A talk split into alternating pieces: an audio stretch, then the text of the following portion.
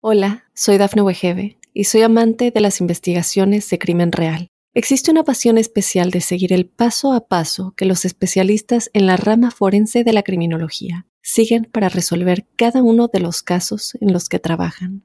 Si tú, como yo, eres una de las personas que encuentran fascinante escuchar este tipo de investigaciones, te invito a escuchar el podcast Trazos Criminales con la experta en perfilación criminal, Laura Quiñones Orquiza en tu plataforma de audio favorita. Hola, ¿qué tal amigos? Muy buenos días, esto es Tu Mundo Hoy y estas son las informaciones más importantes del momento. Alerta mundial. Científicos advierten sobre peligro de enfermedad del ciervo zombie en ascenso. Tragedia familiar en Florida. Joven mata a su hermana en medio de una disputa navideña.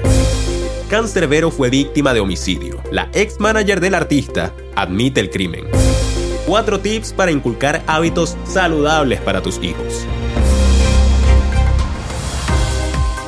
Hola, ¿qué tal amigos? Por acá les saluda Santiago Guevara. Tenemos bastante información para ustedes el día de hoy. De inmediato comenzamos con ello unos científicos lanzaron una advertencia sobre la creciente amenaza de la enfermedad del ciervo zombie después de que ciertos ciervos del Parque Nacional de Yellowstone dieran positivo por la enfermedad del desgaste crónico, una afección priónica altamente contagiosa. Esta enfermedad que afecta el sistema nervioso provoca síntomas como pérdida de peso, tropezones, apatía en ciertos ciervos de Estados Unidos, Canadá, Noruega y Corea del Sur. Esta enfermedad se ha propagado entre la familia de los cérvidos y ha sido apodada como la enfermedad del ciervo zombie debido a sus efectos tanto en el cerebro como en el sistema nervioso, mostrándose con animales babeando, letárgicos, demacrados y con una distintiva mirada en blanco.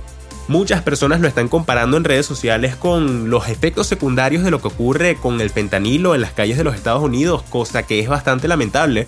Pero aunque aún no se han documentado casos como estos en humanos, la falta de tratamiento y vacuna conocidos genera preocupación entre los científicos, destacando la importancia de prepararse para esta amenaza emergente en la vida silvestre y su potencial impacto en la salud humana. En un evento trágico que ocurrió en Florida, en Estados Unidos, una madre de 23 años perdió la vida el domingo durante una discusión familiar vinculada con regalos de Navidad, según informaron autoridades locales. Abriel Baldwin, acompañada por sus dos hijos de 6 y 10 meses, estaban de compras el domingo por la noche con sus dos hermanos adolescentes de 15 y 14 años y su madre, según lo declarado por el sheriff del condado de Pinellas, Bob Gualtieri. La disputa se originó cuando el hermano menor de Baldwin de 14 años expresó su frustración porque sentía que su hermano mayor estaba recibiendo más regalos. Esto desencadenó una discusión sobre la distribución de regalos y gastos, según informó el sheriff a los periodistas el martes. Luego de salir de la tienda, continuó la discusión en la casa de la abuela de Baldwin. En un giro impactante, el joven de 14 años sacó una pistola y amenazó con disparar a su hermano mayor en la cabeza. A pesar de los intentos fallidos de los familiares para intervenir y separar a los adolescentes, la situación empeoró y uno de ellos empezó a discutir con Baldwin y amenazó con dispararle a ella y a su hijo de 10 meses. Posteriormente se informa que disparó a Baldwin en el pecho con una pistola calibre 40. Afortunadamente el bebé, en un portabebés, resultó ileso el hermano mayor de 15 años respondió disparando a su propio hermano en el estómago con su propia pistola calibre .45 cuando este salió de la casa. Luego arrojó el arma y huyó del lugar, según informó Galtieri. El joven de 14 años, presunto autor del disparo a Baldwin, fue hospitalizado y se espera que enfrente custodia una vez que sea dado de alta. En cuanto al adolescente mayor, de 15 años, fue arrestado y acusado de intento de asesinato en primer grado y manipulación de pruebas. Esto lo que marca es un episodio más de la irresponsabilidad y lo fuerte que son estos casos de manipulación de armas por parte de menores de edad. Los fiscales locales van a revisar el caso para determinar si acusarán al joven de 14 años como adulto por el asesinato de su hermana. Esta tragedia familiar ha sumido a la comunidad en la consternación, eclipsando las festividades navideñas. Para quienes no lo sepan, el día de ayer se reveló una noticia que dejó a los amantes del rap en español conmocionados. Y es que realmente se supo qué fue lo que pasó detrás del misterioso deceso del rapero venezolano Cancerbero.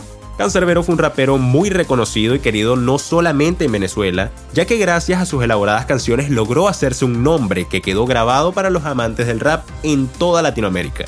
Su muerte fue un misterio durante muchos años, hasta que el día de ayer sucedió algo que posiblemente aclare el panorama de este extraño caso. La ex-manager de Cancerbero, Natalia Améstica, confesó ante el Ministerio Público de Venezuela que fue la autora intelectual del asesinato del rapero Tyrone González, conocido como Cancerbero. La confesión realizada el 26 de diciembre de este año revela que Améstica les administró un té con 10 miligramos de alpram a su esposo Carlos Molnar y a Cancerbero. Después de que la sustancia hizo efecto, apuñaló a Molnar por la espalda y el cuello y luego atacó a Cancerbero mientras este dormía. En otro video transmitido por el Ministerio Público, el hermano de Natalia, Guillermo Améstica, también admitió su participación en el asesinato del cantante y su cuñado.